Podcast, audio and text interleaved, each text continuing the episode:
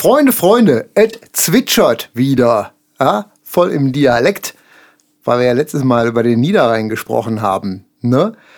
Vogelgezwitscher, Folge Nummer 29. Wir nähern uns knallhart und mit großen Schritten dem runden Jubiläum. 30. Ist das, was ist denn 30 für ein Jubiläum eigentlich? Keine Ahnung, wieso. Ja, weiß ich nicht. Es gibt ja immer so, ne, irgendwie so die erste Hochzeit ist ja die Papp-Hochzeit oder so irgendwie. Oder Ei, Ei, irgendwie zwölf oder zehn ist Eisen oder irgendwie so. Ich habe das nicht so ganz auf dem Schirm.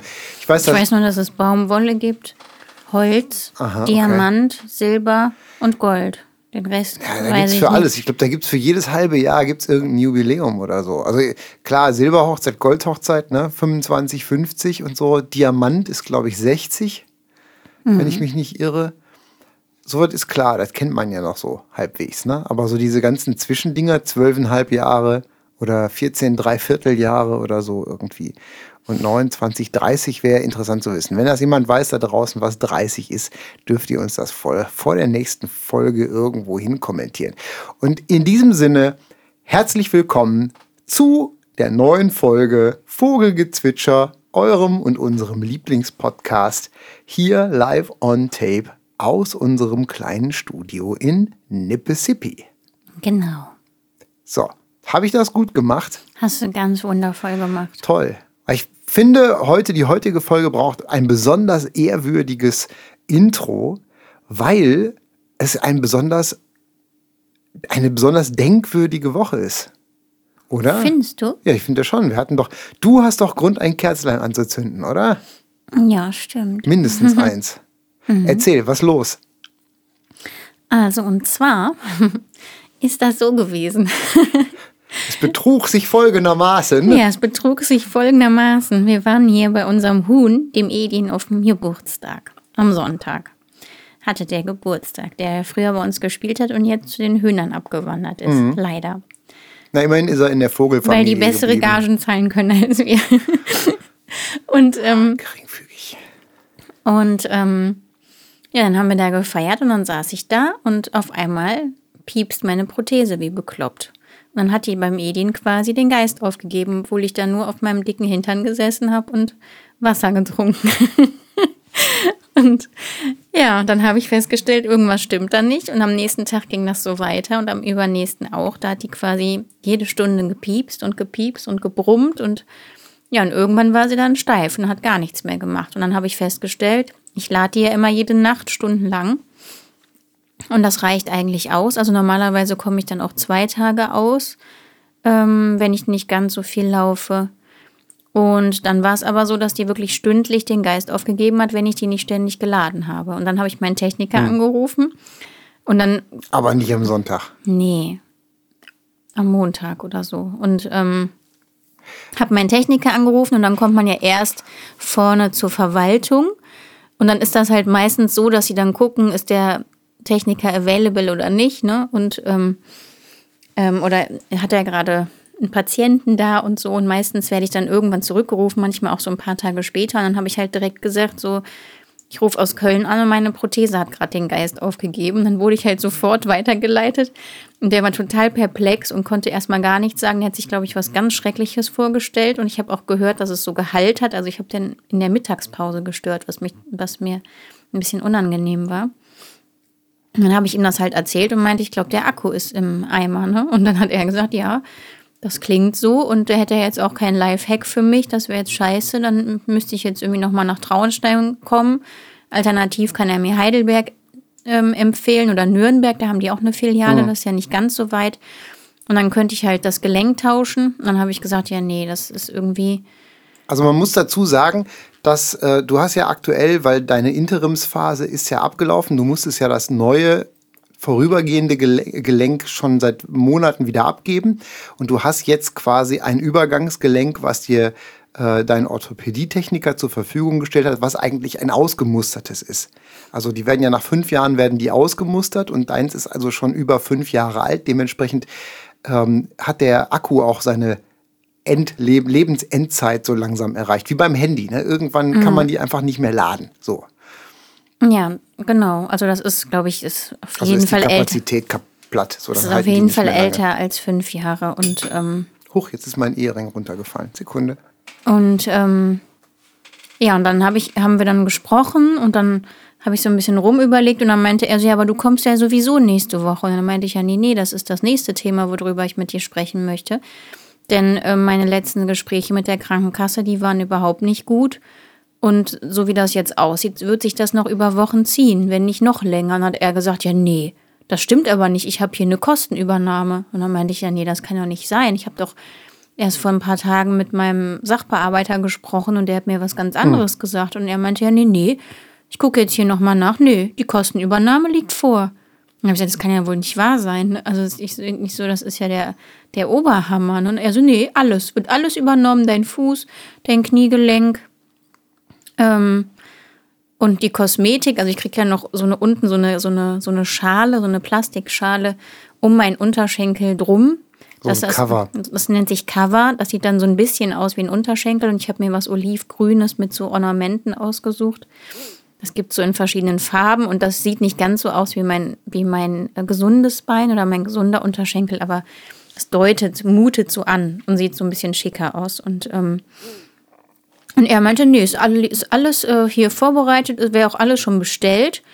Und dann sehen wir uns ja am Dienstag. Und dann habe ich echt gedacht, das darf nicht wahr sein. Und anscheinend lag da jetzt diese Kostenübernahme jetzt schon ein paar Tage vor. Also hat sich mein Sachbearbeiter tatsächlich darum gekümmert und hat mich nicht hängen lassen.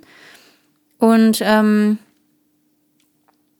ja, aber hat mir nicht Bescheid gegeben. Also dann wurde das irgendwie so untereinander ausgedealt, aber nicht mit der Patientin. Und ich habe das jetzt, also das war ja so Glück im Unglück, dass ich das erfahren habe, weil ich war gerade dabei, ich wollte eigentlich gerade eine eine eine eine E-Mail an meinen Techniker schreiben, dass ich jetzt die Ferienwohnung storniere und nicht komme. Ja, und jetzt ist irgendwie alles vorrätig und jetzt wird am Wochenende gepackt und dann fahren wir am Montag los. Und dann sind wir zehn Tage vor Ort und dann kriege ich meine definitive Prothese angepasst. Und dann habe ich endlich wieder einen Fuß, mit dem ich gut laufen kann. Den habe ich ja schon mal getestet. Der ist nämlich ganz weich und geschmeidig. Den, den ich jetzt habe, der ist steinhart und ähm, da kann man eigentlich überhaupt nicht gut drauf laufen. Ich finde den schrecklich, diesen Fuß. Den finde ich ganz, ganz schlimm. Der ist wahrscheinlich eher für Leute, die ein bisschen schwerer sind als du, die so ein bisschen mehr Widerstand brauchen dann, ne? Nee, so. nee, der Fuß ist ja eigentlich für das, für dieses, ähm, dieses Oma-Kniegelenk gedacht. Ach so, okay. Das ist für die Leute, die quasi nur zu Hause laufen und so ganz stolperschutzsicher, Hm. Aber halt nicht für Außenbereichsgeher. Und ähm, sobald ich mich ein bisschen länger bewege, geht mir das halt direkt auf alle Gelenke und den Rücken und, und so. Und ich, ich freue mich einfach mega auf, meine, auf mein Genium, was ich dann kriege, Hm. mein, mein Kniegelenk quasi. Ähm, ich freue mich auf diesen Fuß. Ich freue mich auf dieses Cover. Aber ähm, ja, ich bin natürlich total glücklich und total erleichtert. Auf der anderen Seite merke ich aber auch, dass mir halt so ein bisschen die Kraft ausgeht und dass ich merke, ich muss jetzt wieder ganz viel Kraft bündeln und sammeln, damit ich ab Montag da wieder richtig ähm, ja, ready to Anprobe bin, quasi, weil das ist halt, das, also ich merke halt immer wieder, dass dieser Podcast einfach super wichtig ist, um Aufklärungsarbeit zu machen, weil wir haben unsere Nachbarn jetzt aus den verschiedensten Gründen, das sind so mehrere Parteien, mit denen wir uns echt gut verstehen, gesehen und dann fragen die immer, und wie geht's dir, Sarah? Und alles gut und dir tut bestimmt nichts mehr weh und, und dann erkläre ich halt immer wieder, ja doch, ich habe schon Schmerzen und ich werde auch immer wieder Schmerzen haben und ähm, jetzt kriege ich erstmal demnächst meine definitive Prothese und dann habe ich halt auch erzählt, dass ich irgendwie keine Lust habe, weil diese Anproben so anstrengend sind und ich halt einfach auch total Angst habe, dass es nicht passt. Also dass dieser Schaft, den ich da angepasst bekomme, der wurde ja vor zwei Monaten fertiggestellt, aber auch nicht von meinem Techniker, sondern von Azubis oder so. Ähm, und da kommt es ja auf Millimeter oder Zentimeter an. Also wenn irgendeiner da ein bisschen falsch aufgepasst hat oder irgendwas falsch geformt hat, den Daumen irgendwo anders falsch hingesetzt hat oder so, dann kann das sein, dass das überhaupt nicht passt. Und ich habe einfach, meine große Sorge ist, dass diese zehn Tage nicht reichen und ich da mit einem Schaft wegfahren muss, der nicht richtig passt. Und dass ich dann hier wieder mit Schmerzen sitze und wieder gucken muss, wie kriegen wir Termine. Und ich wünsche mir einfach, dass das irgendwie ganz schnell geht und problemlos geht und wieder ganz schnell wegfahren können und ich dann endlich Ruhe habe. Das wünsche ich mir halt total. Hm. Das verstehe ich. Ja, das ist total. Also ich meine, auf der einen Seite, ich glaube, wir müssen jetzt vor allen Dingen erstmal, dürfen wir wirklich froh und dankbar sein, dass das ja, jetzt bewilligt wurde. Ne? Also ich meine, ich glaube, das kann man gar nicht, kann man gar nicht hoch genug aufhängen, was, was das für dich und für uns bedeutet, weil ähm, da hängt ja immer ein unheimlich, also neben der Tatsache, dass das halt eben ja auch emotional große Belastung ist, da die ganze Zeit hinterherrennen zu müssen, hängt da einfach ja auch unheimlich viel Arbeit und terminliche Unsicherheit dran. Wir haben ja jetzt den Aufenthalt geplant, schon vor Wochen, mhm. weil man ja auch sehr, sehr rechtzeitig da jetzt zum Beispiel Ferienwohnungen buchen muss. Ne? Ich meine, am Chiemsee, da wo wir da sind, ähm, in Traunstein oder in der, im, im, im Chiemgau, das halt ist ein Tourismusgebiet. Da fahren die Leute jetzt gerade in Urlaub hin, so langsam. Ne? Das heißt, äh, je später der Sommer, je später im Sommer, desto weniger gibt es da Wohnungen. Man muss also sehr rechtzeitig buchen. Ähm, dann weiß man aber auch nicht, ist die Bewilligung da. Dann muss man gucken, naja, muss ich eventuell, muss ich auf jeden Fall was haben, was ich stornieren kann, auch noch kurzfristig. Ähm, wenn wir stornieren müssen, dann ist, sind plötzlich irgendwie zwei Wochen in unserem Kalender wieder frei, die wir geblockt haben, wo wir keine Termine gemacht haben, die wir uns ja auch mit Arbeit hätten füllen können, die wir ja auch brauchen, um, um unseren Lebensunterhalt zu verdienen. Und auf der anderen Seite müssen wir dann wieder zwei andere Wochen frei machen, irgendwann später, wo wir ja Termine haben, die wir ja auch brauchen, um unseren Lebensunterhalt zu bestreiten. Also da, da hängt ja ein riesen Rattenschwanz an organisatorischem Chaos dran, weil wir ja auch nicht einfach, wir können ja nicht einfach bezahlten Urlaub nehmen. Das gibt's ja bei uns nicht. So, ne? entweder wir arbeiten und verdienen Geld oder wir arbeiten nicht und verdienen kein Geld. Und deswegen ist alles, also gerade jede kurzfristige Unsicherheit, ähm, dann eben für uns auch eine Herausforderung. Und deswegen sind wir beide, ja, können wir beide doppelt und dreifach dankbar sein, dass jetzt äh, alle positiven Gedanken angekommen sind und alle Gebete erhört wurden und alles Mögliche, ähm, dass das jetzt wirklich so also wirklich schnell und unkompliziert geklappt hat. Da hat ja, haben wir ja wirklich nicht mit gerechnet, ne? weil die, die mhm. deine Krankenkasse ja berüchtigt dafür ist, alles wirklich bis aufs Letzte rauszuzögern und die Leute dann halt irgendwie mit Brotkrumen abzuspeisen. So, ne? ja. Da haben wir, haben wir die übelsten Horrorgeschichten gehört. Ne? Und das ist wirklich, also da Jackpot, ne? Ist voll geil. Also ich freue mich tierisch und ähm, ich, ne, also die Zeit wird, wir hängen dann da wieder zehn Tage rum. Das ist wirklich auch anstrengend. Also ich glaube, man macht sich da auch wenig Bild von, was das bedeutet, ne? Den ganzen Tag da, auch wenn man sehr, man hat halt sehr viel Leerlauf, aber man ist halt den ganzen Tag da und äh, da wird immer ein bisschen was angepasst, dann wird was ausprobiert, dann wird was geändert. Und ähm, da geht unheimlich viel, unheimlich schnell, unheimlich viel Zeit ins Land. Und auch wenn man nicht so richtig viel arbeitet in dem Moment, ist es einfach äh, sehr draining. Ne? Also das, das, das, saugt einem sehr viel Energie weg. Und wenn man also es, eine Woche da gesessen hat, ist man echt leer. Ne? Also das ist quasi wie so ein Arbeitstag. Ne? Wir sind ja ganz früh morgens da, für, für uns zu früh. Und, das sowieso, ähm, ja. Ja, und dann sind wir um fünf da raus, so circa. Ne? Und das ist halt ein ganzer Tag. Und dann kaufen wir noch irgendwas ein, kochen irgendwas. Und ähm, ja, dann ist man so durch, dass man eigentlich auch nur noch ins Bett fällt. Ne? Ja, quasi. ich bin total gespannt. Ich glaube ja, ich bin guter Dinge und ich glaube, dass die, ich meine, da ist jetzt so viel angepasst und probiert worden. Ich glaube schon, dass der, der neue Schaft, den du jetzt bekommst, dass der super passt und dass der super angepasst wird. Aber ich verstehe halt eben auch, dass da eine Angst ist, weil das ist ja so ein, so ein Trauma, weil du ja auch schon seit vielen Jahren mit dir rumschleppst, eben durch deine alte Versorgung, die du früher hattest. Da war das ja auch so, dass es dann einfach manchmal unglaublich lange gedauert hat, bis die wirklich gut und ohne Druckstellen und ohne Schmerzen gepasst hatten, dass wir teilweise, dass die teilweise dann noch drei oder viermal oder zwei oder dreimal neu gemacht werden mussten. Ja, ich, ich traue mich halt nicht, mich so richtig zu freuen, weil der tollste Fuß und das tollste Prothesen-Kniegelenk bringt mir halt nichts, wenn ich Druckstellen habe. Und dann legt man die Prothese mhm. trotzdem in die Ecke. Und, und deswegen habe ich halt Angst, ich will mich jetzt nicht die ganze Zeit total freuen und die dann anprobieren und direkt überall rote Striemen haben, dann, dann wäre ich halt total traurig. Deswegen stelle ich mhm. mich jetzt einfach darauf ein, dass das so ein bisschen schwierig wird, vielleicht länger dauert.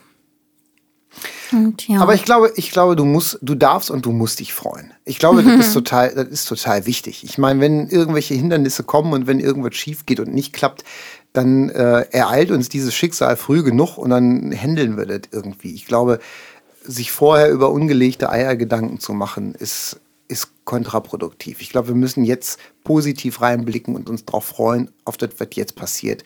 Weil wenn das alles gut läuft und wenn alles erledigt ist, dann hast du die nächsten Jahre im Wesentlichen Ruhe und wir. Und dann können wir wieder unser Leben ganz anders gestalten und ganz anders planen. Weil das ist halt ja eben auch, ich meine, die Sache mit der Prothese hat unser Leben ja die letzten, im Grunde genommen ja seit dem, seit dem Unfall, ähm, die letzten anderthalb Jahre ja echt dominiert. Ne? Also vor allen Dingen unseren Terminkalender. Ne? Wir mussten ja mal sehr, sehr viel drum rumstricken. Und ich meine, das wird auch so ein bisschen dann neu gewonnene Freiheit sein, wenn wir darauf nicht mehr so viel Rücksicht nehmen müssen. Mhm, total. Also auch das wird toll, weil dann können wir endlich wieder anfangen, so auch so Sachen zu planen, die einfach, wo man einfach so ein bisschen langfristig Zeit braucht. Endlich wieder Songwriting und Songproduktion und solche Sachen. Also so Sachen, wo man halt einfach auch so Zeit am Stück braucht, ohne Unterbrechung. Also wo man quasi kreative Energie kanalisieren muss. Ich glaube, da freue ich mich auch ganz sehr drauf, dass wir das endlich wieder machen können, so richtig. Ich freue mich da auch drauf. Ich war auch die ganzen letzten Wochen echt sehr unleidlich, weil mir das so fehlt. Ich möchte jetzt endlich wieder Songs aufnehmen. Ja. So eine Lust zu. Aber ich freue mich auch total auf die Natur in, in Traunstein. Total, ja. Ich habe so eine Lust, die schönen Berge zu sehen und Sonne und grüne Wiesen und Kühe und so. Bin gespannt. Du hast ja auch wieder ein schönes neues Domizil ausgesucht. Du suchst ja fast jedes Mal eine neue Ferienwohnung aus, die, ne, die, die zu uns passt, wo wir alle reinpassen, wo wir auch einen Hund mitnehmen dürfen und solche Sachen irgendwie. Und die Bilder von der, die wir jetzt das nächste Mal haben, die sehen sehr vielversprechend aus. Ich hoffe, wenn die nur halb so schön ist, wie die auf den Bildern aussieht, dann können, kann man es da gut aushalten, glaube ich. Also die sieht sehr schön aus. Das Problem ist, dass die ringsrum Fenster hat und total hell ist. Und ich glaube, das gefällt mir dann nachts nicht so gut. Und der Kleinen auch nicht. Dann Nachts sitzt die, nicht? nämlich, sitzt die nämlich um 4 Uhr im Bett und ist hellwach. Nachts wird nicht das Problem sein, morgens, wenn die Sonne aufgeht. Ja, das Problem meine sein. Dann musst du halt eine Schlafmaske nehmen. Ja, aber die Kleine hat ja keine. Ja, die, ich glaube, die, ich glaub, die ist da so ein bisschen. Ich glaube, die wacht auch ohne Licht auf und ich glaube, die kann auch mit Licht schlafen. Ich glaube, über die müssen wir uns, da müssen wir nicht so viele, so viel- so viele Sorgen machen. Ein Piepfried schläft fest. Die hat ja auch heute Nacht die Party durchgeschlafen. Wir hatten ja, bei uns nebenan war Geburtstagsparty in so einem Haus. Oben auf der Dach Dachterrasse hat jemand seinen 18. Geburtstag gefeiert. Techno bis halb fünf morgens, mittwochs quasi. Also wir haben jetzt Donnerstag, wo wir diesen Podcast aufnehmen. Und ähm, ich bin eigentlich nicht so geräuschempfindlich, aber da ich noch nicht so richtig geschlafen habe, ähm, war dieses Wummern, dieses Baustellen upz, upz, upz, beim Einschlafen war schon so ein bisschen nervig. Aber die Kleine hat das nicht gestört. Die hat einfach locker durchgezogen. Hm, dann ist doch gut. Ne? Ja, Ich war diese Woche, war ich ja auch ein bisschen traurig, muss ich sagen. Ne? wegen Tina Turner. Wegen Tina Turner, tatsächlich. Echt? Ja. Ich bin nie ausgesprochener Fan gewesen. Ich meine, ich bin ja von ganz wenigen populären Sachen so richtig Fan irgendwie. Aber ähm, interessanterweise habe ich, ich habe immer irgendwie, obwohl ich mich nie wirklich intensiv mit der Musik auseinandergesetzt habe, habe ich trotzdem, seit ich denken kann quasi, immer irgendwie eine Connection zu Tina Turner gehabt. So. Weil ich immer zwischendurch fand ich auch immer mal so in, in meiner, in meiner 70s-Phase fand ich äh, zum Beispiel Nutbush City Limits, so einen ihrer ersten Hits, noch mit Ike und Tina Turner und so, ähm, fand ich richtig gut. So Rock'n'Roll mit so einer grätzigen Futzgitarre. Ähm, ich pack den Song mal in die Playliste rein. Ähm, der gefiel mir gut. So, das war so ein Ding. Und ich habe tatsächlich, ich glaube, ähm, so mit fünf oder so, habe ich mit meinem damaligen Spielfreund in unserer Nachbarschaft, Christian, der war, glaube ich, ein bisschen jünger als ich, der war drei, so mit fünf oder sechs, haben wir bei ihm im Zimmer gesessen und da lief, ähm, da erinnere ich mich noch dran, lief von Tina Turner, ähm, war, glaube ich, gerade neu zu dem Zeitpunkt, äh, ähm, ich glaube, der Song heißt I Can't Stand the Rain. Er hat so einen ganz charakteristischen, so ein, so ein, so ein, so ein, so ein Riff, so eine, so eine Melodie, so ein so was gesampeltes, so, so ein Synthesizer-Ding. Digi, digi, dig, dig. So, das ist so ein, da ist so ein Rhythmus irgendwie drin, so eine Loop läuft da ab. Und da kann ich mich, kann ich mich sehr dran erinnern, so mit fünf oder sechs oder so. Song. Den fand ich irgendwie, fand ich den gut. Und deswegen immer, wenn ich immer wieder mal, wenn ich Sachen von Tina Turner gehört habe, ähm, fand ich das fand ich das gut, hat mich das angesprochen. Und das war, ist ja auch tatsächlich jemand, der immer da war. Die war immer da. Die war so, der Name kursierte zyklisch immer wieder. Also jeder, ich glaube, jeder Mensch, den ich kenne, kannte auch Tina Turner. Eine, einer der wenigen globalen Popstars, vor allen Dingen äh, globalen weiblichen Popstars, so der, der, der früheren Ära. Ne? So jetzt. Es gab doch auch mal eine Doku über sie, die wollte ich nämlich unbedingt mal gucken. Oder vertue ich mich da es jetzt? Gibt, gab ein, ich glaube, es Oder gab ein Kinofilm? ein, ein, so ein Biopic haben die gemacht, so eine, so eine, so ein, also so ein, so ein, so ein, so ein Film über ihr Leben, so eine Verfilmung. So. Mhm. Ich glaube, die hat ja auch ziemlich krasse Sachen erlebt und auch nicht so schöne Erfahrungen mit Männern, oder vertue ich mich jetzt? Na, da? die hat, glaube ich, die hat, glaube ich, eine, also die hatten, äh, die hat, glaube ich, Gewalt im Elternhaus erlebt und dann war die ja, ähm, die, ihre Ehe mit, mit Ike war ja auch gewaltsam irgendwie. Der war ja, glaube ich, auch ein Schläger, so wie ich das mitbekommen habe. Ne? Also die hat, hat viel aushalten müssen, so in ihrem, gerade in ihren jüngeren Jahren. Und ähm, genau, da gibt es ein, gibt's so ein Biopic drüber, einen Film. Und es gibt mittlerweile auch ein Musical seit einigen Jahren. Mhm, ja, das wusste ich. So, ganz interessant. Also auf jeden Fall eine, eine, eine interessante und sehr kraftvolle Persönlichkeit, fand ich immer irgendwie so. Die hat ja immer sehr, sehr eine ganz krasse positive Ausstrahlung gehabt. Ja, das stimmt. Und eine total. krasse Frisur. Die Tina Turner-Mähne. Ich meine, wer hat nicht schon die sprichwörtliche Tina Turner-Mähne irgendwo mal erwähnt? Ne? So, Ja, aber sie war ja anscheinend schon länger krank, wie ich das gelesen habe. Und sie hat in der Schweiz gelebt. Das wusste ich nämlich ach gar krass, nicht. wusste ich auch nicht. Ich habe nämlich immer gedacht, die würde in den USA leben. Aber hat sie nicht. Da macht man sich, ich glaube, man macht, es gibt ja tatsächlich viele internationale Popstars, die dann irgendwie in Europa leben. Ne? Entweder in der Schweiz oder in, ich habe mal gehört, Angus Young von ACDC lebt in Belgien. Mhm. So.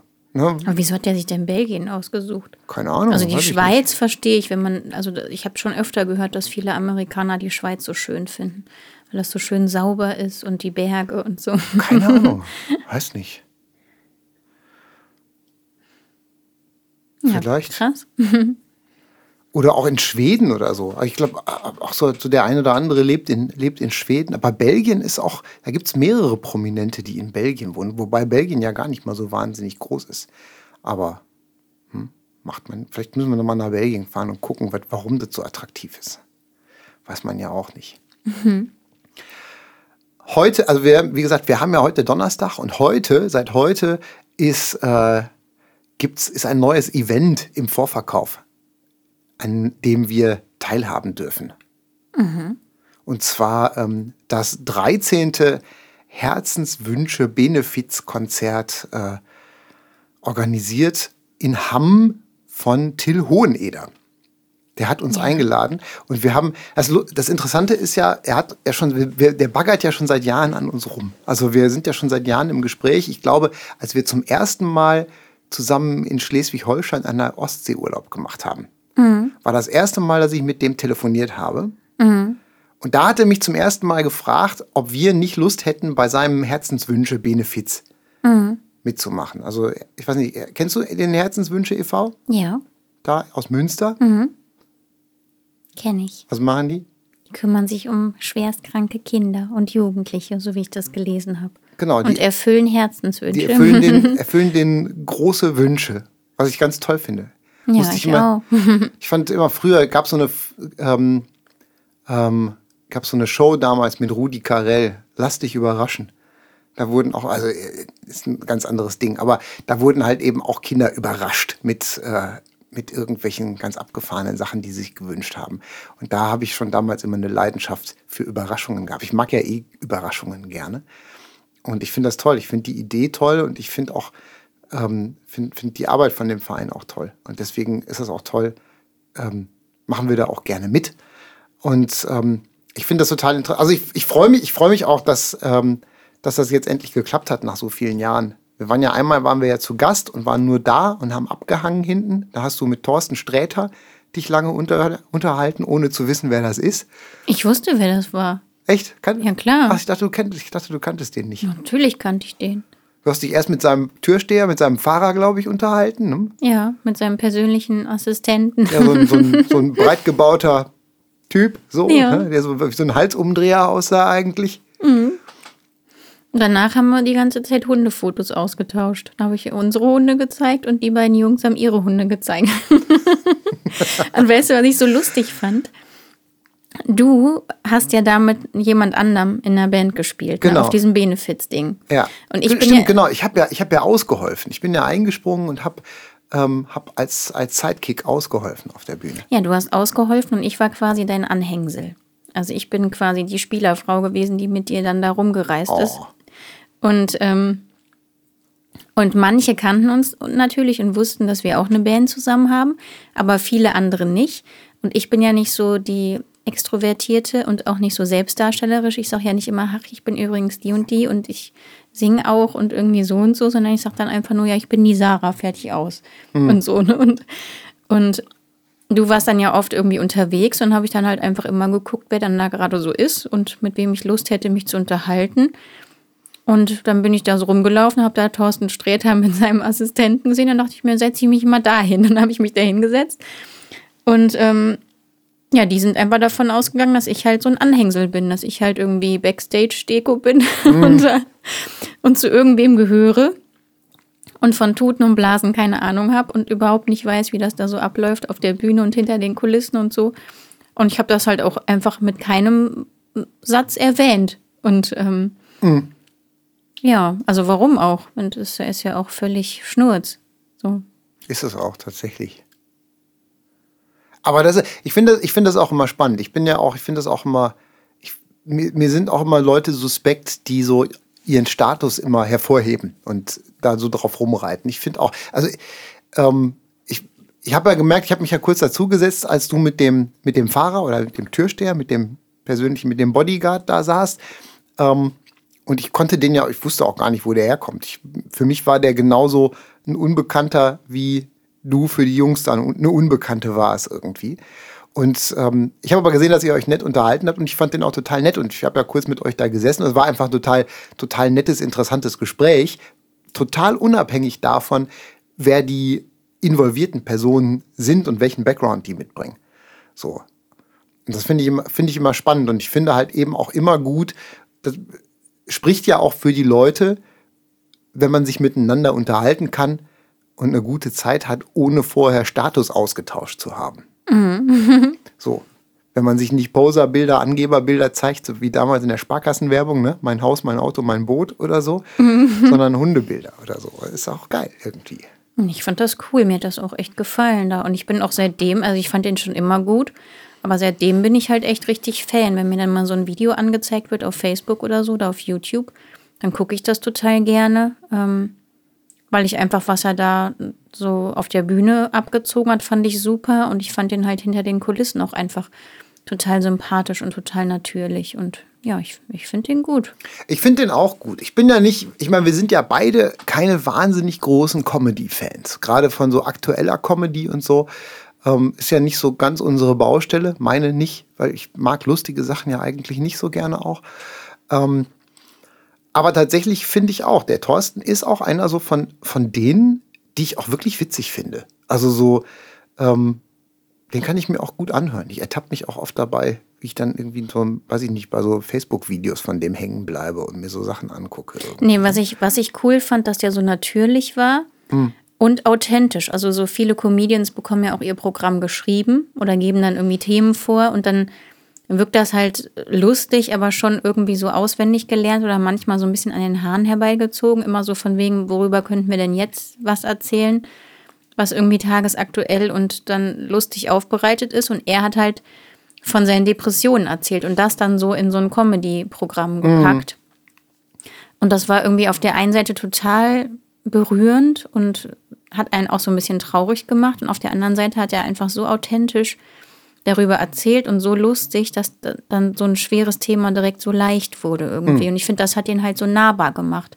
Das ist, das ist für mich ein Unterschied zu anderen. Also ich kenne jetzt nicht so viele, ich habe mich jetzt auch nicht äh, wochenlang mit allen Comedians dieser Welt beschäftigt, aber was ich, wenn ich mal so reinseppe irgendwo, fällt mir das dann halt eher so auf, dass dann so auf Klischees rumgeritten wird. Männer, Frauen, behinderte Menschen, Migranten, also so, weißt du, wie ich das meine? Ja, und, ja, und es das, das war halt wirklich, ich spreche über meine Depression Mhm. und pack das in was Lustiges. Und das fand ich irgendwie, das fand ich total mutig und total cool.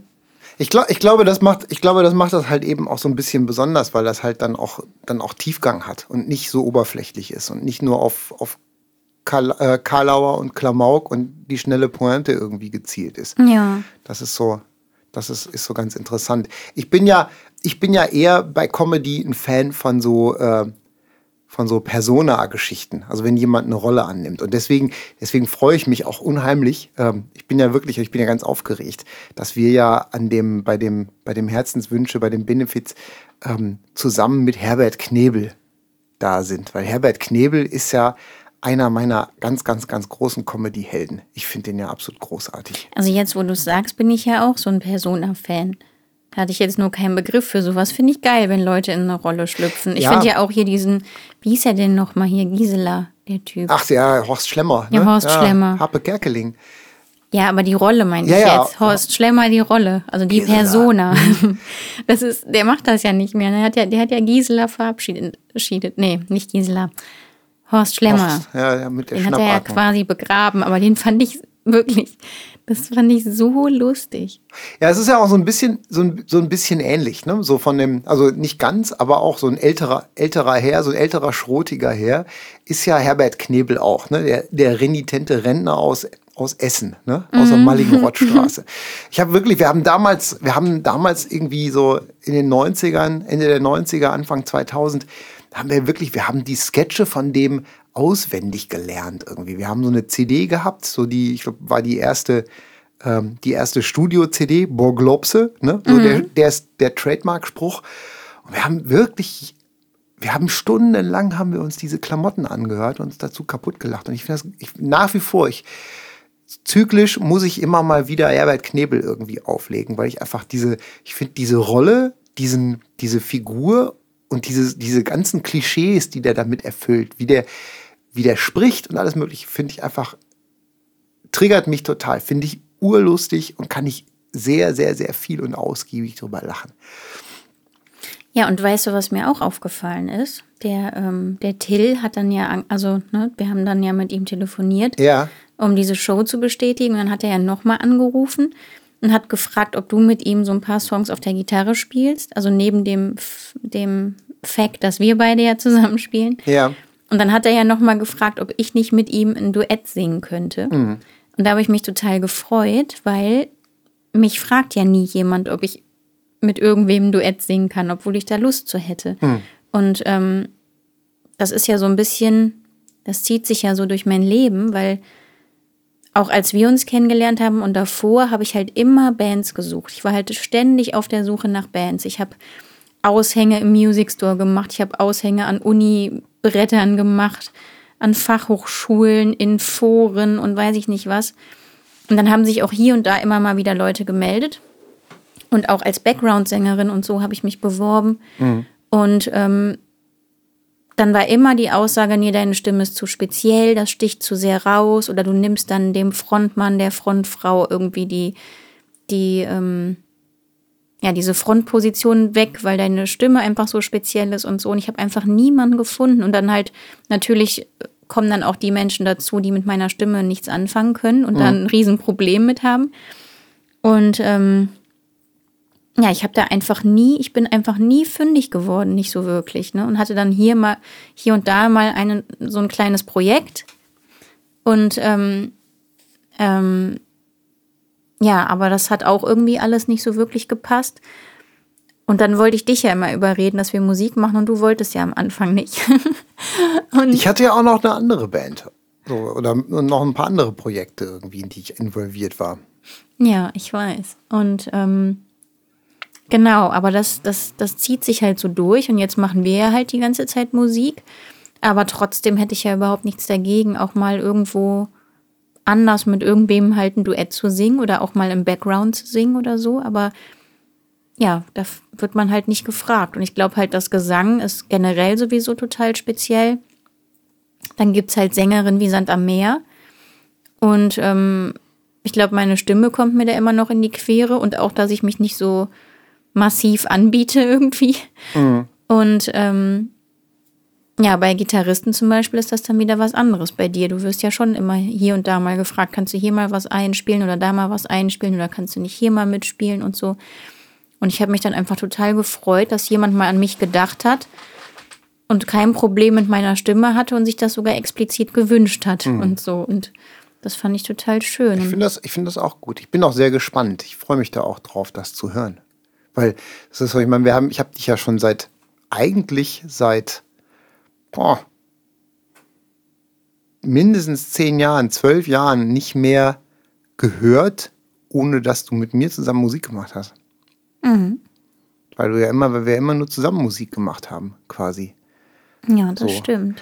Aber mal davon abgesehen, ich werde so wahnsinnig häufig werde ich auch nicht gefragt. Ne? Also gelegentlich schon, das stimmt. Ich habe ja auch noch spiele ja auch noch so in der bin ja noch Daueraushilfe in, in dieser Rock'n'Roll-Band, so als, äh, so als, ich sage mal Lückenbüßer, stimmt aber gar nicht. So, aber ich spiele da entweder Bass oder Gitarre, je nachdem, was gerade, wer gerade nicht kann. Ähm, aber ansonsten ähm, ja auch eher selten. Ne? Also ich würde ich würd da tatsächlich auch mehr machen. Ich glaube aber auch tatsächlich, dass man, wenn man so, dass so, so so, so Künstler wie wir, die so, so untrennbar mit ihrer eigenen Künstlermarke, ich sag mal, mit ihrer eigenen Band in Verbindung gebracht werden. Ich habe immer so ein bisschen Gefühl, dass da so eine, so eine, auch so eine Hemmschwelle besteht und dass da halt irgendwie auch so ein bisschen so, dass man dann nicht so häufig gefragt wird, vielleicht aus, keine Ahnung, aus, äh, aus nicht, nicht aus Angst, aber vielleicht, weil man denkt, naja, die können, die machen das sowieso nicht weil die sind ja Mrs. Greenbird und die machen ja nur Mrs. Greenbird oder ähm, die haben keine Zeit oder was auch immer irgendwie. So. Oder vielleicht auf der anderen Seite auch, gibt es auch Leute, die davor Angst haben, dass man selber als, ich sag mal, als Bühnenpersönlichkeit in einem anderen Projekt zu dominant ist. Mhm, kann, kann, ja auch sein, sein ne? Wenn man dann so, keine Ahnung, ich stelle mir das, versuche mir das vorzustellen. Ich habe das jetzt noch nicht so gehabt, also bin da noch nicht mit konfrontiert worden. Aber ob jemand, ähm, ob jemand, ob jemand da ein Problem mit haben könnte, zu sagen, ja, ähm, so wenn jetzt äh, der Steffen von Mrs. Greenbird jetzt Sideman bei uns in der Band ist und äh, einfach nur Gitarre spielt, ob äh, die Bühnenpersönlichkeit Frontmann von Mrs. Greenbird dann nicht einfach zu dominant ist. Ich würde da kein Problem sehen, aber vielleicht gibt es ja Leute, die da ein Problem mit haben. Weiß ich nicht. Obwohl, da fällt mir ein, ich habe jetzt, ähm, ich wurde ja schon mal gefragt von einem befreundeten Musiker, der Schlager macht, ob ich mit ihm nicht irgendwie, ich sollte mit ihm ja auch ja. ein Musikvideo drehen und mit ihm nach Mallorca fliegen. und ähm, den Song aufnehmen. Und da hätte ich auch prinzipiell Lust zu gehabt. Ähm, hätte das auch gemacht, aber wir haben das dann ja besprochen. Das wäre auf unserem Spotify-Profil auf jeden Fall aufgetaucht und wäre dann irgendwie unter Umständen, hätte sich das unter unsere Songs gemischt und wir haben gedacht, nee, das passt einfach nicht, weil Mrs. Greenbird macht halt keine deutsche Musik und auch keinen Schlager. Und wir hatten dann so ein bisschen Angst, dass das irgendwie, ja, dass das imagemäßig so ein bisschen komisch genau, ist. Genau, das ist, das muss man, das muss man so ein bisschen erklären, so ein bisschen den Hintergrund. Das ist halt so, dass ja im Moment ähm, sind ja oder in den letzten Jahren sind ja sogenannte Kollaborationen, also Zusammenarbeiten, Zusammenarbeitungen zwischen Künstlern sehr beliebt, weil man eben auf so Plattformen wie Spotify dann äh, zweimal, ne, also die Fanbase von jedem beteiligten Künstler erreichen kann.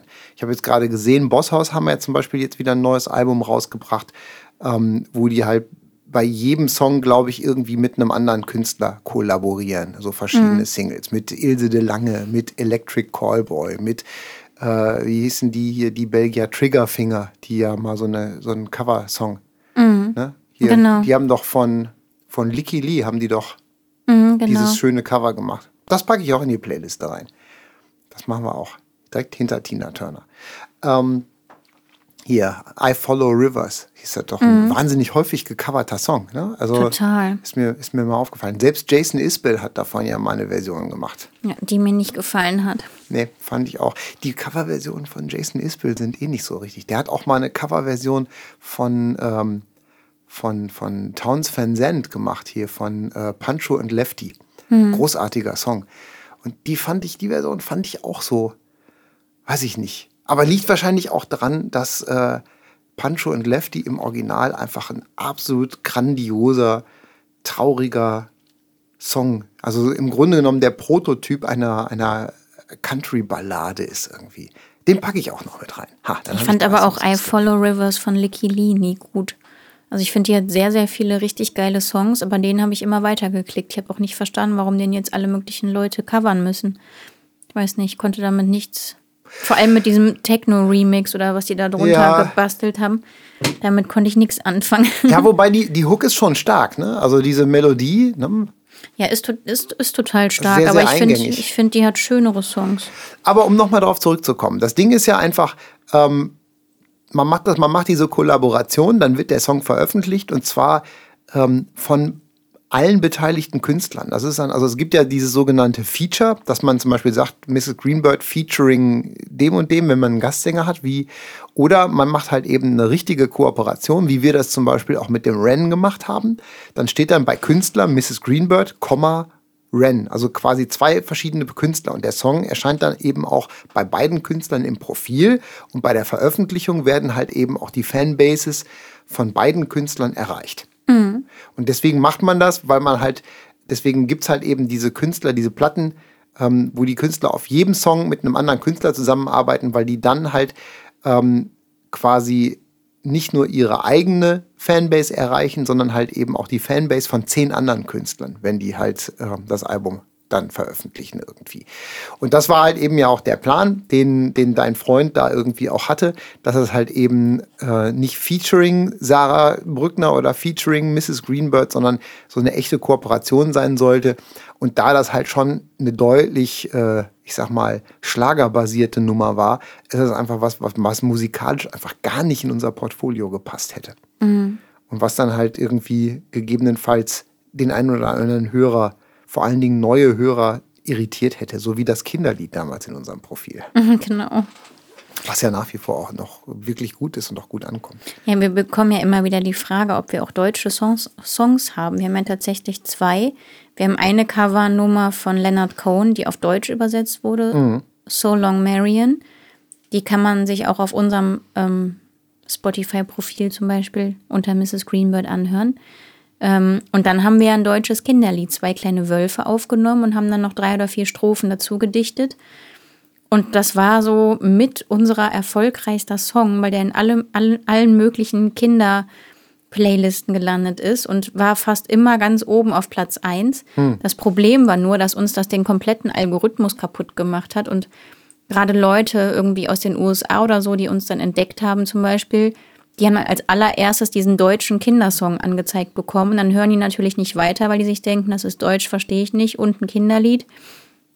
Und es gab sogar jetzt so in der, in der Industrie, in der Musikindustrie, wir hatten ja auch so, so Gespräche mit verschiedenen Plattenfirmen und Verlagen und so. Und dann wurden wir zum Teil angesprochen, ach, ihr seid doch diese Kinderband, die Kinderlieder macht, ne? Und dann haben wir immer gesagt, ja, ja, ein Song, aber sonst nicht so. Und die hatten sich dann auch nur diesen einen Song angehört und nicht weiter. Und dann mussten wir echt tausende von E-Mails schreiben, bis wir dann den richtigen Ansprechpartner gefunden hatten, der diesen Song von unserem Profil entfernt hat. Und jetzt haben wir Mrs. Greenbird for Kids bei Spotify zum Beispiel. Und da erscheint dann der Song.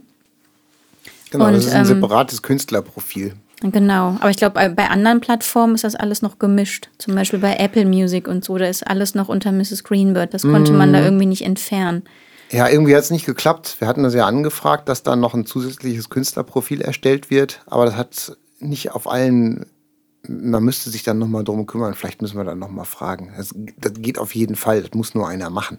Das, Und wir, können, wir haben da halt leider keinen Zugriff drauf, weil der Song ist halt eben nicht über unser Label veröffentlicht worden, sondern über, ich glaube, irgendein, über irgendein so Unterlabel von Pro7, von, von Star Dingsbums, da, Star, Starwatch oder so. Ne? Genau. So, das war doch da so eine, so eine Geschichte.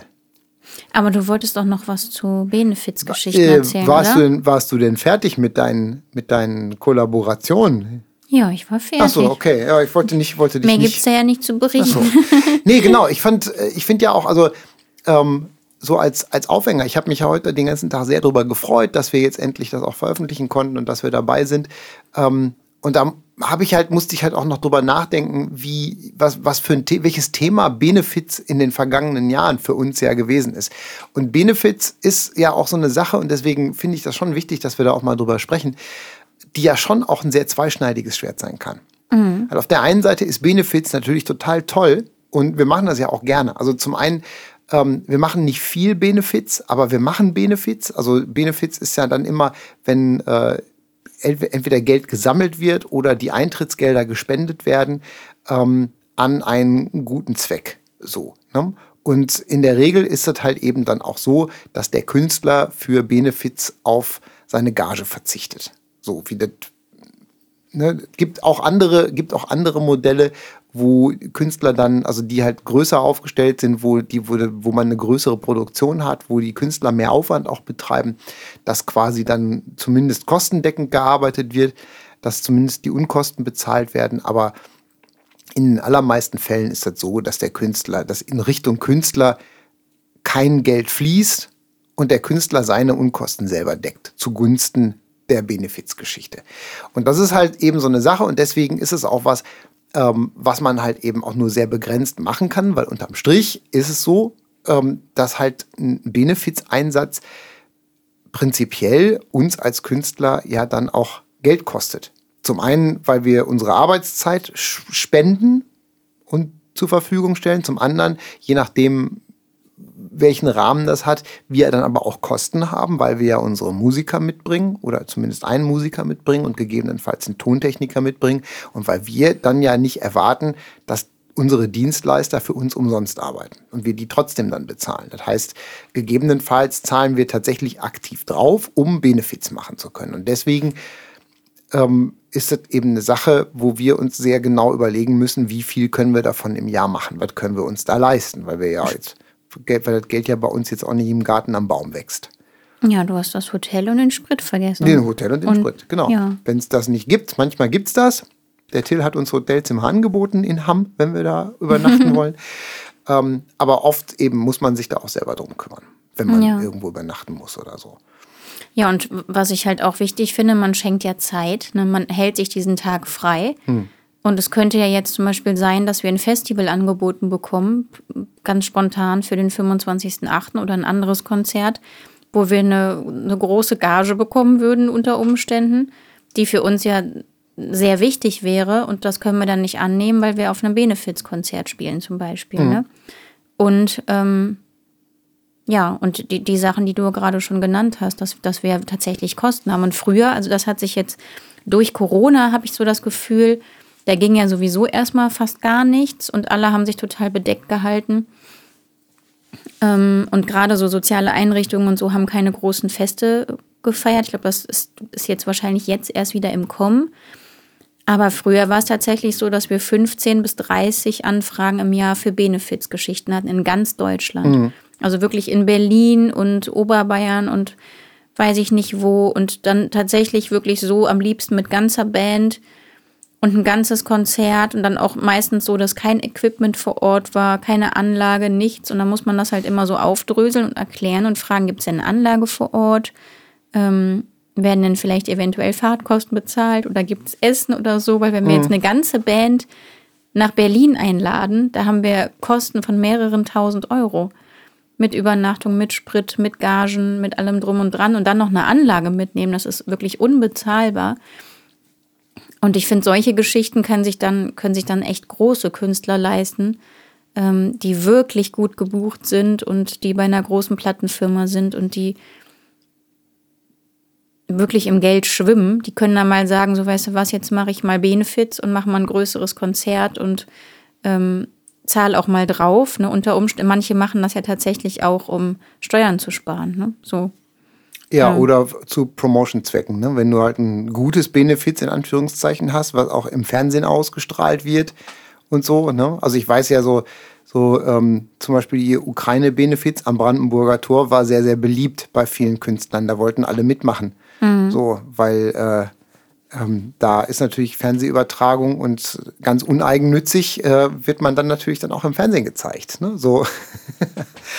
Ähm, Ja, ich, also will da keinem, ich will da niemandem unterstellen, aber äh, manchmal eben Sachen, die medial halt eben auch breit aufgestellt sind, haben unter Umständen halt den zusätzlichen Benefit, ähm, dass sie halt eben dann auch eine, eine Werbewirkung haben, was natürlich dann halt eben auch eine Teilnahme ohne Gage dann für Künstler attraktiver macht, sagen wir das mal so. Ne? Ja, also bei uns ist es ja mittlerweile wirklich so, dass wir so Benefits-Geschichten machen, wenn die irgendwie auf dem Weg liegen, wenn wir Konzerte spielen und das irgendwie auf dem Weg liegt und wir dann eh daran vorbeikommen würden und dann zumindest eine Übernachtung und Essen bezahlt wird, dann können wir sowas machen. Ähm, und dann aber eigentlich auch nur im Duo und wenn wir keinen Tonmann mitnehmen, sondern wenn das irgendwie vor Ort abgedeckt wird und nicht im Trio und nicht mit Band, weil das sind einfach Kosten, die wir nicht bezahlen können. Ähm, weil dann schenken wir nicht nur unsere Zeit, sondern halt machen dann auch ein dickes Minus. Und ja, eigentlich haben wir jetzt die letzten Jahre immer die Sachen angenommen, die in der Nähe waren, wo wir halt wussten, da fahren wir höchstens ein, zwei Stündchen hin und ähm, können dann auch nachts wieder zurück, müssen dann nicht übernachten. Und dann kann man das machen, ne, wenn man, wenn man an dem Tag kein anderes Konzert hat oder keine anderen Termine oder so, ne? Ja. Ja, ich finde es halt, ich finde es halt eben auch so, also ich finde auch ganz wichtig, also für mich wichtig ist halt auch, wenn wir sowas machen, dass wir halt, dass es halt eben auch Sachen sind, dass wir, dass wir uns die Sachen aussuchen, hinter denen wir auch wirklich stehen. So, weil man kann nicht alles machen. Man kann einfach nicht jedes, jedes Benefits-Angebot annehmen das, und jede Anfrage. Das ist einfach nicht möglich. Und deswegen finde ich, muss man halt so sortieren, dass man die Sachen sich rauspickt, hinter denen man thematisch auch wirklich steht und halt organisatorisch, wo man halt eben auch, wo man weiß, da stehen Menschen hinter, denen man vertrauen kann und ähm, das halt eben das auch gut und verantwortungsvoll umgesetzt und durchgeführt wird. Auch das, wie die Gelder nachher verteilt werden und solche Sachen irgendwie. Weil unterm Strich, ich meine, du hast das ja schon jetzt gesagt und wir haben darüber, wir haben das jetzt schon erwähnt, ähm, ein Benefits kostet uns passiv oder aktiv immer Geld. So. Ne? Und deswegen ist das, wenn wir halt, wenn man nicht im Geld schwimmt, so wie die allerwenigsten Künstler, muss man halt immer aufpassen, äh, dass man, dass man sich da nicht übernimmt und dass man da einfach sich selber unterm Strich nicht damit schadet irgendwie. Ja, und du, du hast was Wichtiges gesagt. Es, wir hatten ja auch immer mal wieder so zwielichte, zwielichtige Anfragen oder sehr undurchsichtige, wo dann so ein Riesen-Event aufgezogen wird mit irgendwie Fünfgang-Menü fürs Publikum und weiß der Geier nicht was. Also so wirklich dick und fett. Und was dann unter dem Label Benefits-Konzert für irgendwas äh, so aufgezogen wird. Und am Ende kommt dann aber raus, dass schon ganz schön viele Leute ganz schön viel daran verdienen und ein Teil gespendet wird und dann wird das aber nicht wirklich aufgedröselt. Und die Künstler werden dann quasi benutzt dafür, da umsonst zu spielen und zahlen dann noch drauf. Und, ähm, und was mich auch geärgert hat, wir haben ja in der Corona-Zeit, haben wir hier in Köln ein Benefizkonzert gespielt. Genau, für die Opfer von der, von der großen Flutkatastrophe. Genau, und das klang total toll und war echt super.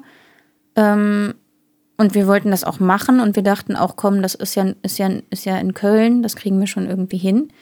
Ähm, und da wurden halt viele verschiedene Künstler angefragt. Und dann war es aber tatsächlich so, dass wir noch nicht mal GEMA bekommen haben. Also dafür, dass, ne, wenn wir unsere eigenen Songs spielen, gibt es ja zumindest eine kleine GEMA-Gebühr. Das ist jetzt echt nicht viel. Aber das wäre irgendwie so eine ganz kleine Entschädigung gewesen, wo ich gedacht hätte, das wären vielleicht ein paar Euro gewesen, die ich aber gut gefunden hätte. Und da mussten wir aber einen Vertrag unterschreiben, dass wir auf unsere GEMA-Gebühren verzichten und auch auf eine Gage verzichten. Und es gab auch keine Fahrtkosten und nichts irgendwie. Das Essen war, es gab so ein bisschen was, aber jetzt auch nicht wirklich viel und nicht so lecker.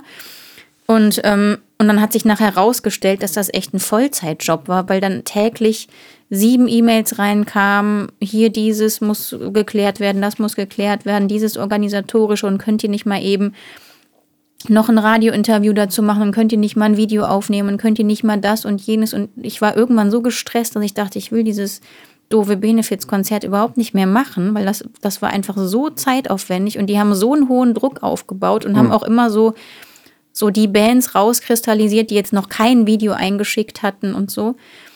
Ja, und dann sind wir da aufgetreten und dann kam halt raus, dass die wirklich jeden vor Ort bezahlt haben. Die Maskenfrau hat Geld bekommen. Das wurde, glaube ich, auch ähm, in einem Livestream dann übertragen und es gab auch Publikum.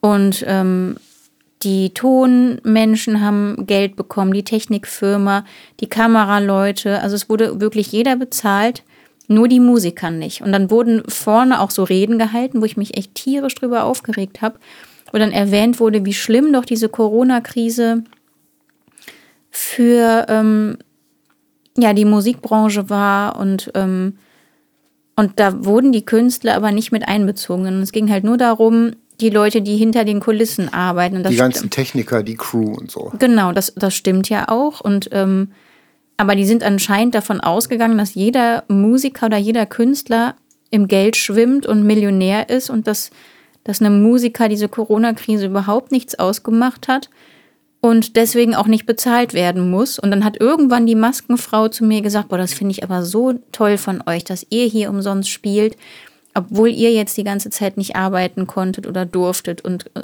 auch kein Geld verdient habt und dass ihr jetzt eure Zeit opfert. Und ja, und dann war es am Ende so, dass da ziemlich viel Geld eingenommen wurde und dann wurde uns auch versprochen, dass ganz transparent dargelegt wird, wofür das denn jetzt am Ende ausgegeben wird. Und, mhm. und das ist aber irgendwie nie passiert. Und dann hat ein befreundeter Künstler von uns dann nochmal nachgeforscht im Nachhinein. Und dann kam irgendwie raus, dass das so, dass das total komisch war, diese gesamte Abrechnung und dass da alles hinten und vorne nicht so ganz gestimmt hat. Und wir wissen bis heute nicht, ob es jetzt am Ende ja. bei, den, bei den Flutopfern also gelandet also ich, ist oder nicht. Ich erinnere mich da auch gut dran. Ich erinnere mich auch daran, dass ich mich über dieses Event nachher, also insgesamt sehr geärgert habe. Und ich auch so, ist halt blöd zu sagen, ne, weil man will ja auch was Gutes tun, so irgendwie. Aber ich habe auch einfach, was, ähm, ich manchmal, ich habe mir nachher überlegt, boah, das wäre eine Sache gewesen, die hätten wir einfach nicht machen müssen. So da hätte ich einfach, einfach ein bisschen mehr Geld noch gespendet. Ich meine, ich habe ja selber, ich habe ja selber Freunde und Bekannte, die von der Flut betroffen waren. Und ich habe auch, wie man das so macht, einfach Geld gespendet. So, ich meine, wir, wir spenden ja auch so. Wir haben ja auch beide unsere Organisationen, die wir unterstützen, ohne dass wir da jetzt irgendwie einen Benefiz drumherum machen oder so. Ähm, so wie die meisten anderen Leute das ja auch haben, dass man irgendwie so ein, zwei Organisationen hat, die man regelmäßig mit Spenden unterstützt, wird ja auch gut und wichtig ist. Und ich glaube, dieses, Bene also dieses Benefits, finde ich, hätten wir uns echt sparen können. Weil ich fand das halt eben auch so, weil war im ersten Corona-Jahr uns hing ja wirklich, man, ne, uns ging der Arsch auf Grundeis, weil wir nicht wussten, wie wir das Jahr finanzieren sollten. Und dann erklären wir uns dazu bereit, umsonst zu spielen, um, die, um den Flutopfern zu helfen. Und dann wird auf der Bühne getönt, ja, und ganz selbstverständlich bezahlen wir die Crew und die Techniker und alle möglichen, weil die, denen es ja so schlecht durch Corona irgendwie. und wir stehen daneben und denken uns, aha, interessant. Ne?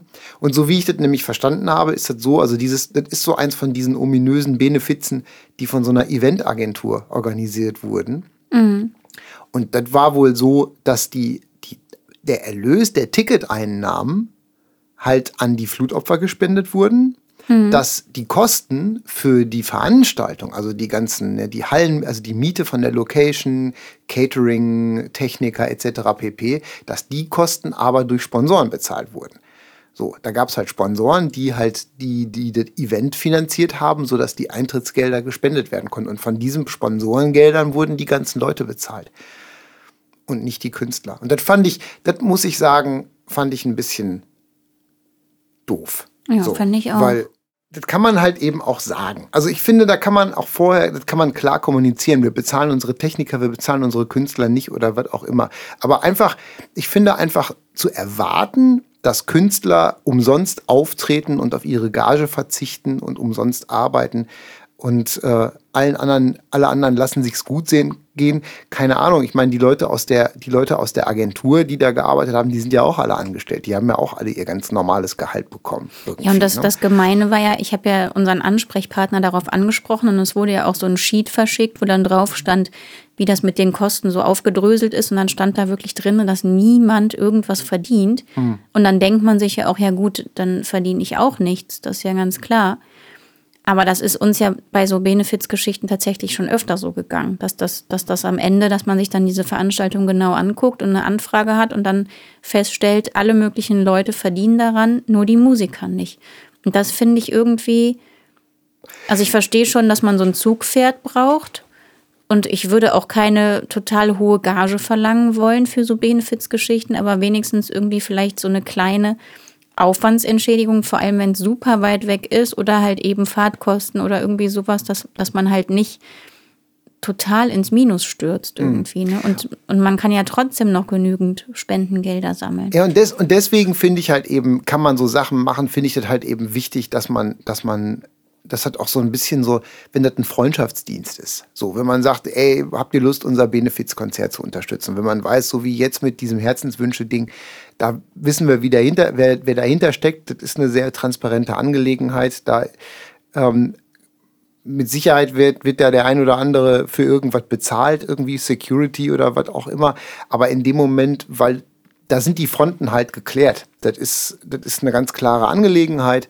Und ähm, da kann man das halt eben machen. Und deswegen finde ich halt eben auch wichtig, dass da, also Beziehungen und, und eine Vertrauensbasis ist immer gut. Und ich will auch gar nicht, also nochmal, um das ganz deutlich zu sagen, ich will gar nicht Benefits an sich und den Gedanken dahinter äh, irgendwie jetzt bashen oder so und das schlecht machen.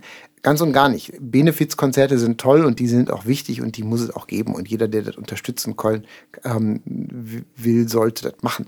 Aber man muss sich halt eben darüber im Klaren sein, wenn man sowas macht und wenn man Künstler anfragt, man muss wissen, man ist nie der Einzige. So, das ist, glaube ich, immer so ein, so ein bisschen so gerade die etwas Unerfahrenen, die denken so, jetzt frage ich mal hier einen Künstler und die spielen dann Benefits umsonst für mich und dann denkt man immer, man wäre der Einzige, der so auf die schlaue Idee gekommen ist, Benefits zu machen und denkt gar nicht dran, dass der Künstler noch 50 andere Anfragen schon in dem Jahr hatte. Ja, ganz schlimm sind ja auch immer die Sachen, wenn dann so Verteiler verschickt werden und man, man richtig merkt, die Person hat sich überhaupt nicht mit uns beschäftigt, weiß auch gar nicht, wer wir sind, hat einfach nur unseren Namen da irgendwie eingesetzt. Mhm um mal zu gucken, ne, wer bleibt eigentlich hängen, wenn ich so tausende von E-Mails verschicke. Oder wenn auch so Copy-Paste-Fehler drin sind, wenn dann so ja. erst in Einzahl und dann in Mehrzahl angesprochen wird und so. Ja, oder manchmal steht dann da drin, ich kenne euch schon seit 15 Jahren oder bin schon 20 Jahre Fan von euch, wo ich mir dann denke, ja gut, uns als Band gibt es uns ja erst, erst jetzt mittlerweile elf Jahre oder so. Mhm. Das ist sehr interessant, dass du uns schon seit 20 Jahren gut findest. Oder mhm. was ich ja auch sehr lustig finde, dass wir ja manchmal dann so Anfragen bekommen, ob wir nicht was schenken könnten. Irgendwie Geld oder CDs oder Klamotten oder weiß ich nicht was, was dann in so einer Tombola versteigert wird. Aber das sind dann auch Organisationen, wo wir überhaupt keinen Bezug zu haben und die auch gar keinen Bezug zu uns haben, die uns irgendwie überhaupt nicht kennen, mhm. wo dann auch so Standard-Mails verschickt wurden. Und dann haben wir auch eine Zeit lang immer mal wieder irgendwas hingeschickt.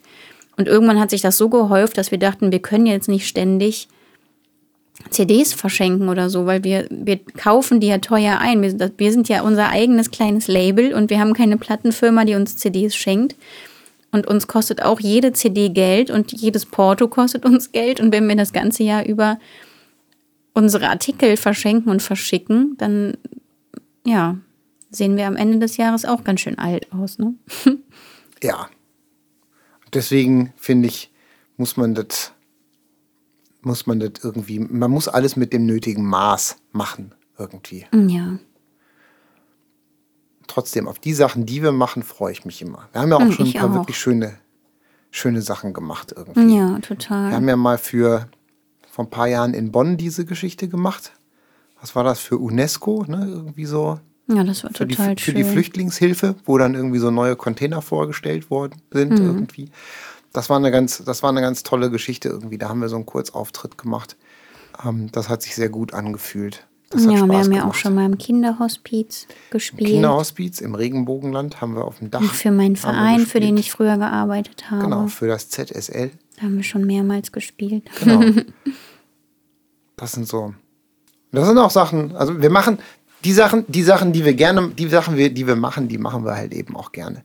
Aber halt eben, sind halt eben diese Sachen, wenn man, wenn gerade irgendwie was ist, wenn so, das ist ja auch dann, ich, ne, ich will das, ich will das gar nicht, will das gar nicht schlecht machen.